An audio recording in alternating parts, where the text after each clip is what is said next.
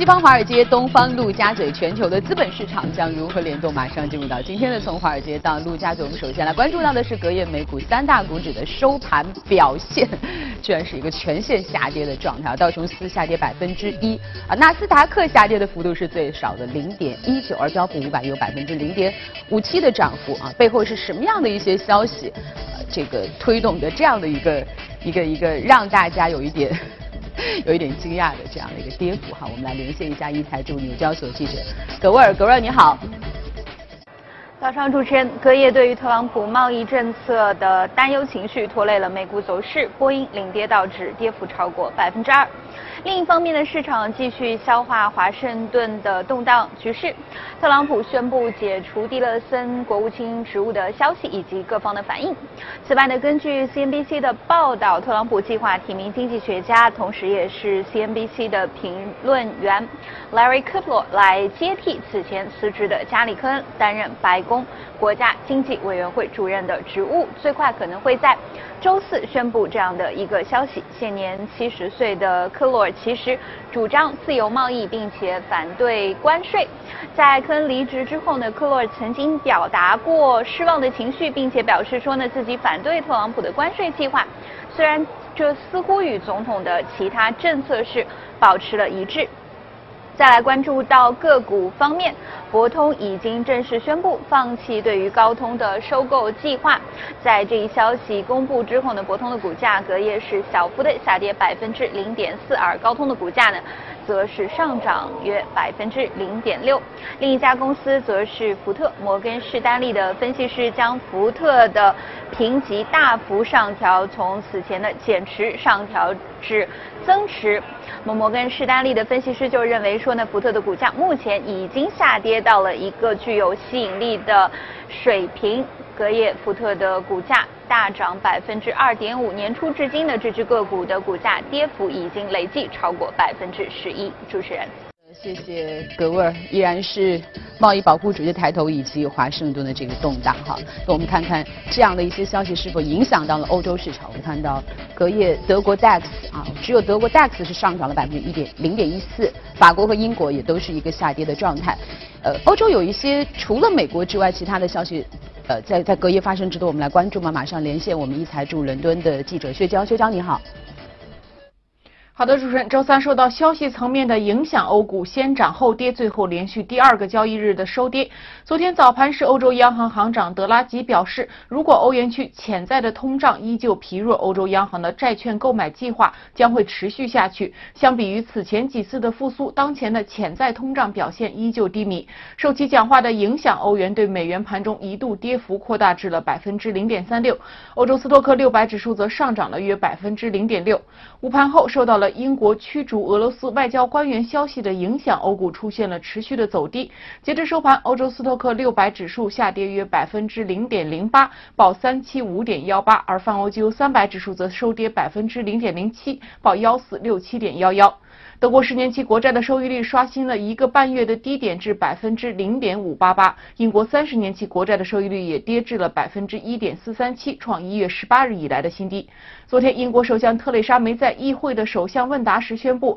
作为对前双面间谍中毒案的回应措施，英国将在一周内驱逐二十三名俄罗斯的外交官员，这也是冷战以来英国最大规模的驱逐行动。梅表示，通过这一系列的举动，将从根本上降低多年来俄罗斯在英国的情报能力，同时在可能的领域冻结俄罗斯的资产，暂停与俄罗斯之间的所有高规格的对话。英国也不会有官员或者是皇室成员出席俄罗斯的世界杯。对此，俄罗斯国会上议院主管回应称，英国驱逐俄罗斯外交官员的行动具有挑衅性，俄方将迅速对英国做出强硬的回应。主持人，好的，谢谢薛娇。这个自从特朗普上台之后，我们感觉他的节奏就是换换换和改改改，把他不喜欢的都换掉的吧，把他不认可的都改掉哈。呃，当然最近这个消息还是引起大家的震动，就是连国务卿都被他给换了。与此同时，贸易保护主义的抬头气象似乎也没有削弱的这个趋势。这就是今天我们的全球关注要和您聊的话题。马上进入今天的节目。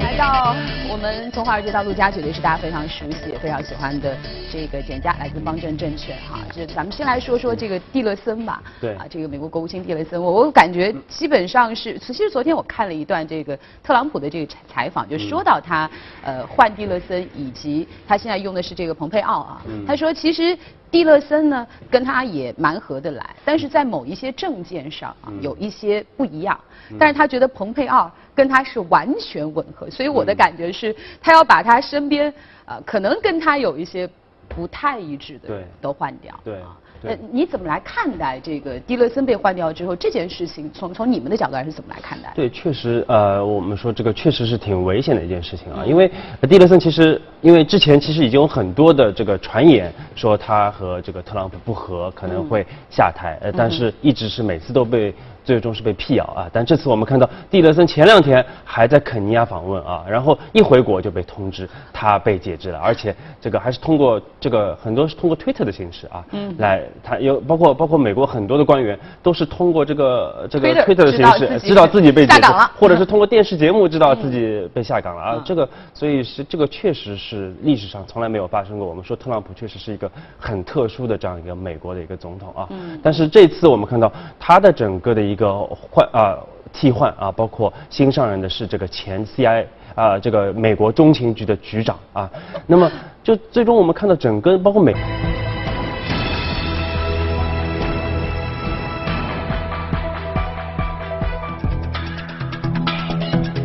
西方华尔街、东方陆家嘴，全球的资本市场将如何联动？马上进入到今天的从华尔街到陆家嘴，我们首先来关注到的是隔夜美股三大股指的收盘表现，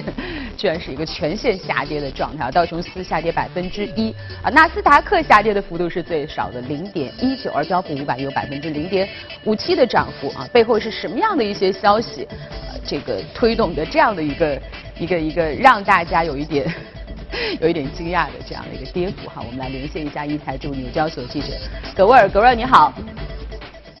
早上主持人，隔夜对于特朗普贸易政策的担忧情绪拖累了美股走势，波音领跌导致跌幅超过百分之二。另一方面呢，市场继续消化华盛顿的动荡局势。特朗普宣布解除蒂勒森国务卿职务的消息以及各方的反应。此外呢，根据 CNBC 的报道，特朗普计划提名经济学家，同时也是 CNBC 的评论员 Larry Kudlow 来接替此前辞职的加里科恩，担任白宫国家经济委员会主任的职务，最快可能会在周四宣布这样的一个消息。现年七十岁的科洛尔其实主张自由贸易，并且反对关税。在科恩离职之后呢，科洛尔曾经表达过失望的情绪，并且表示说呢自己反对特朗普的关税计划。虽然这似乎与总统的其他政策是保持了一致。再来关注到个股方面，博通已经正式宣布放弃对于高通的收购计划。在这一消息公布之后呢，博通的股价隔夜是小幅的下跌百分之零点四，而高通的股价呢，则是上涨约百分之零点六。另一家公司则是福特，摩根士丹利的分析师将福特的评级大幅上调，从此前的减持上调至增持。摩摩根士丹利的分析师就认为说呢，福特的股价目前已经下跌到了一个具有吸引力的水平。隔夜，福特的股价大涨百分之二点五，年初至今的，这只个股的股价跌幅已经累计超过百分之十一。主持人。谢谢格沃尔，依然是贸易保护主义的抬头，以及华盛顿的这个动荡哈。那我们看看这样的一些消息是否影响到了欧洲市场。我们看到隔夜德国 DAX 啊，只有德国 DAX 是上涨了百分之一点零点一四，法国和英国也都是一个下跌的状态。呃，欧洲有一些除了美国之外，其他的消息。呃，在在隔夜发生值得我们来关注吗？马上连线我们一财驻伦敦的记者薛娇，薛娇你好。好的，主持人，周三受到消息层面的影响，欧股先涨后跌，最后连续第二个交易日的收跌。昨天早盘时，欧洲央行行长德拉吉表示，如果欧元区潜在的通胀依旧疲弱，欧洲央行的债券购买计划将会持续下去。相比于此前几次的复苏，当前的潜在通胀表现依旧低迷。受其讲话的影响，欧元对美元盘中一度跌幅扩大至了百分之零点三六。欧洲斯托克六百指数则上涨了约百分之零点六。午盘后受到了英国驱逐俄罗斯外交官员消息的影响，欧股出现了持续的走低。截至收盘，欧洲斯托克六百指数下跌约百分之零点零八，报三七五点幺八；而泛欧绩优三百指数则收跌百分之零点零七，报幺四六七点幺幺。德国十年期国债的收益率刷新了一个半月的低点至百分之零点五八八，英国三十年期国债的收益率也跌至了百分之一点四三七，创一月十八日以来的新低。昨天，英国首相特蕾莎梅在议会的首相问答时宣布，作为对前双面间谍中毒案的回应措施，英国将在一周内驱逐二十三名俄罗斯的外交官员，这也是冷战以来英国最大规模的驱逐行动。梅表示，通过这一系列的举动，将从根本上降低多年来俄罗斯在英国的情报能力，同时在可能的领域冻结俄罗斯的资产，暂停与俄罗斯之间的所有高规格的对话。英国也不会有官员或者是皇室成员出席俄罗斯的世界杯。对此，俄罗斯国会上议院主管回应称，英国驱逐俄罗斯外交官员的行动具有挑衅性，俄方将迅速对英国做出强硬的回应。主持人，好的，谢谢施娇。这个自从特朗普上台之后，我们感觉他的节奏就是换换换和改改改，把他不喜欢的都换掉的吧，把他不认可的都改掉哈。呃，当然最近这个消息还是引起大家的震动，就是连国务卿都被他给换了。与此同时，贸易保护主义的抬头气象似乎也没有削弱的这个趋势。这就是今天我们的全球关注要和您聊的话题。马上进入今天的节目。来到我们从华尔街到陆家，绝对是大家非常熟悉、也非常喜欢的这个简家，来自方正证券哈。就咱们先来说说这个蒂勒森吧。对。啊，这个美国国务卿蒂勒森，我我感觉基本上是，其实昨天我看了一段这个特朗普的这个采访，就说到他呃换蒂勒森，以及他现在用的是这个蓬佩奥啊。嗯。他说其实蒂勒森呢跟他也蛮合得来，但是在某一些政见上啊有一些不一样。但是他觉得蓬佩奥跟他是完全吻合，所以我的感觉是他要把他身边呃可能跟他有一些不太一致的都换掉。对。那，你怎么来看待这个蒂勒森被换掉之后这件事情？从从你们的角度来是怎么来看待？对，确实，呃，我们说这个确实是挺危险的一件事情啊，因为蒂勒森其实因为之前其实已经有很多的这个传言说他和这个特朗普不和，可能会下台，呃，但是一直是每次都被。最终是被辟谣啊！但这次我们看到蒂勒森前两天还在肯尼亚访问啊，然后一回国就被通知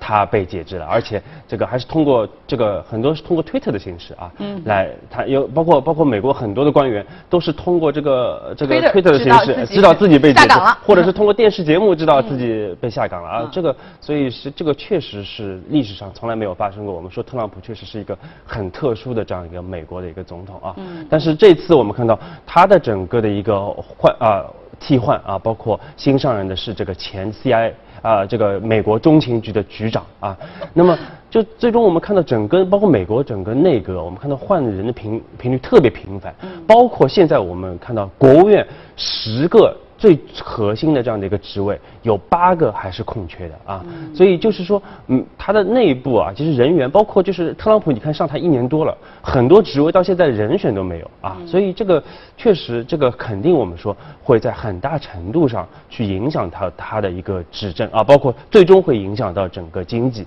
那么当然，短期大家最关注的就是这个对于贸易保护啊，我们先先说，由于由于这些。新让新上任的这些人选，包括目前在啊内阁里的人选，总体来说对于贸易保护都是偏鹰派的啊，就是和特朗普的这个态度是比较一致的啊。所以说啊，未来大家还是要非常的去担忧整个的一个啊全球贸易保护的这样的一个抬头啊。其实。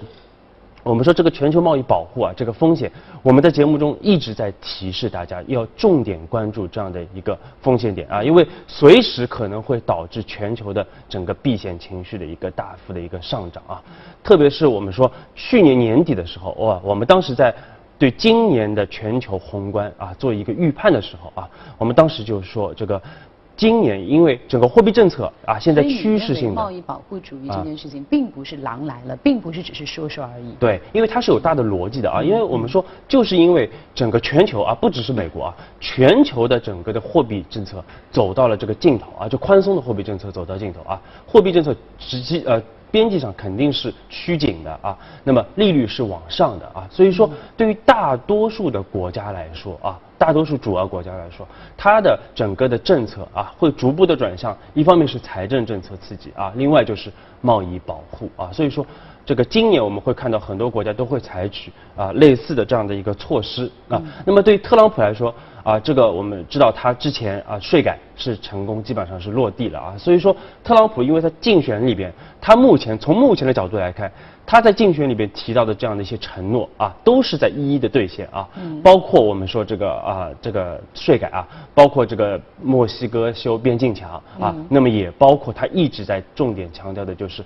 贸易保护啊，所以说他其实。一直是在兑现他的这点挺有趣的哈。一般我们说这个政客在竞选的时候只是说说而已。对。哎，他是一个、两个、三个、四个，逐渐的在非常坚定不移的在兑现。对对对，确实啊，这个但是呢，我们说，而且他确实有理由啊，因为上周我们看到也公布了这个美国二一月份的整个呃不一月份的这个。呃，贸易逆差啊，这个贸易逆差是五百六十六亿啊，又是个天量，一个月是五百六十六亿的这样的一个逆差啊，这个也是比预期的要来的更为的猛烈啊，所以说它很快在三月九号是签署了这个啊这个关税的一个最新的一个公告，就是对于钢材和铝啊将征收百分之二十五和百分之十的这样的一个关税啊，所以说这样的一个巨额的贸易逆差也给它。这个进行贸易保护有个非常好的这样的一个理由啊。那但是我也想请教一下讲，因为我这两天看一些新闻，比如说，呃，如果我记得没错，好像加拿大现在是被豁免了，对吧？然后呢，欧洲的目前是一边在去给他施压，说你如果要去对我征税，我可能会对你制裁，但另一方面在寻求豁免。那有没有可能，比如说特朗普不管是为了他的中期选举也好，他先放出这支箭来，但是他的目的。不一定是真的为了挑起这个战争，然后他逐渐的去把这个东西往回缩一缩，不要把这个这个这个摩擦。变得这么重，你觉得有这样的可能吗？还是他非常坚定的，就是对不管了？特朗普是非常强调的是这个双边的这个协定啊，他是希望和每个国家都有一个双边的协定，而且每个国家都不一样。但是我们知道，目前全球的整个的贸易体系是美国自己建立的，这个 WTO 为核心的这样的一个贸易体系，是一个多边的贸易体系啊。大家其实包括欧洲、包括中国啊、包括美国，其实大家都是在这样的一个多边的一个贸易体系下啊来进行整。整个的一个全球贸易的啊，那么如果他现在把这个自己所建立的体系完全推翻，他不要做老大了，他只要自己好就行。对，而且他是他是会针对每个国家啊来进行。那么我们说对欧洲来说，一方面这样的一个措施可能导致欧洲内部的一个分裂，但是欧洲作为一个欧盟，作为一个一个整个的经济体，它其实总体来说还是会比较反对这样的一个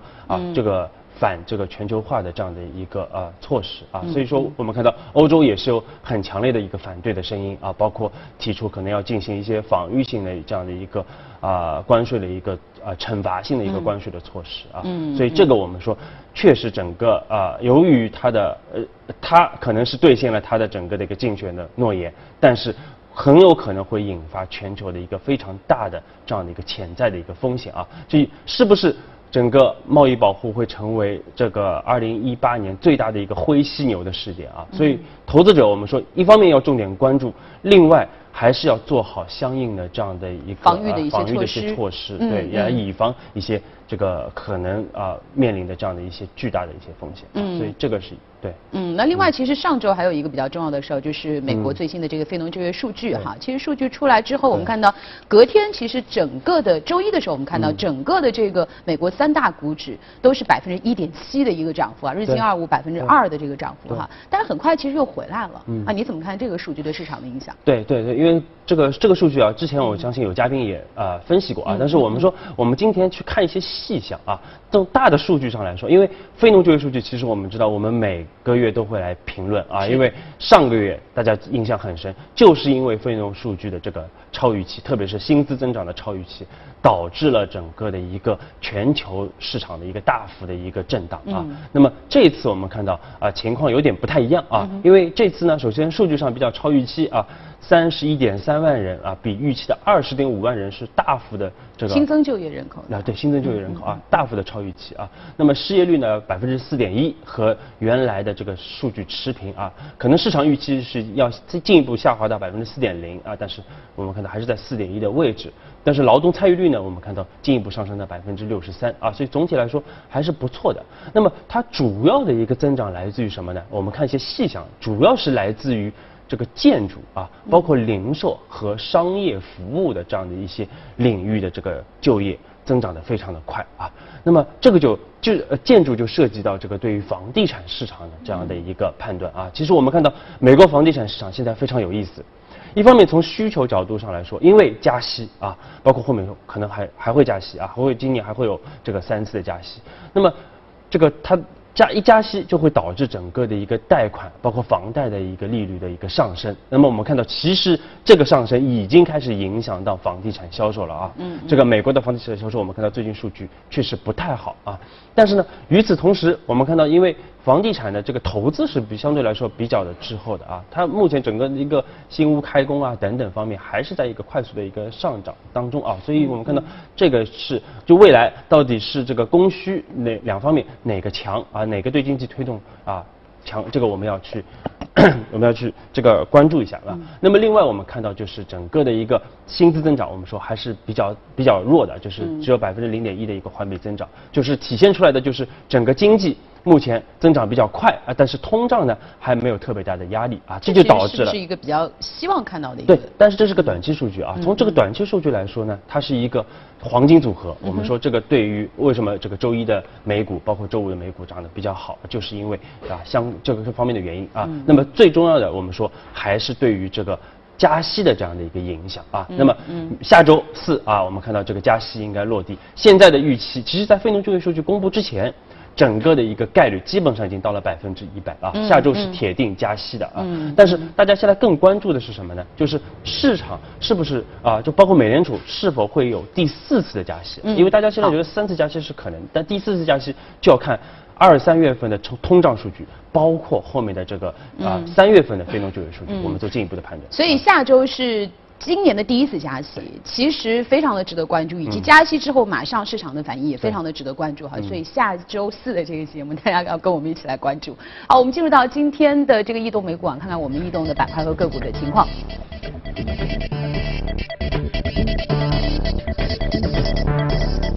呃，在这个异动的板块方面啊，涨幅比较靠前的公用事业和科技，而服务基础材料和医疗健康则是一个这个下跌靠前的板块。个股方面，生物科技、运输、生物科技、生物科技和汽车代理哈，是是涨幅比较靠前的个股。而今天我们所关注到的这只异动的个股是一个二手车的在线销售，Kavana Class A，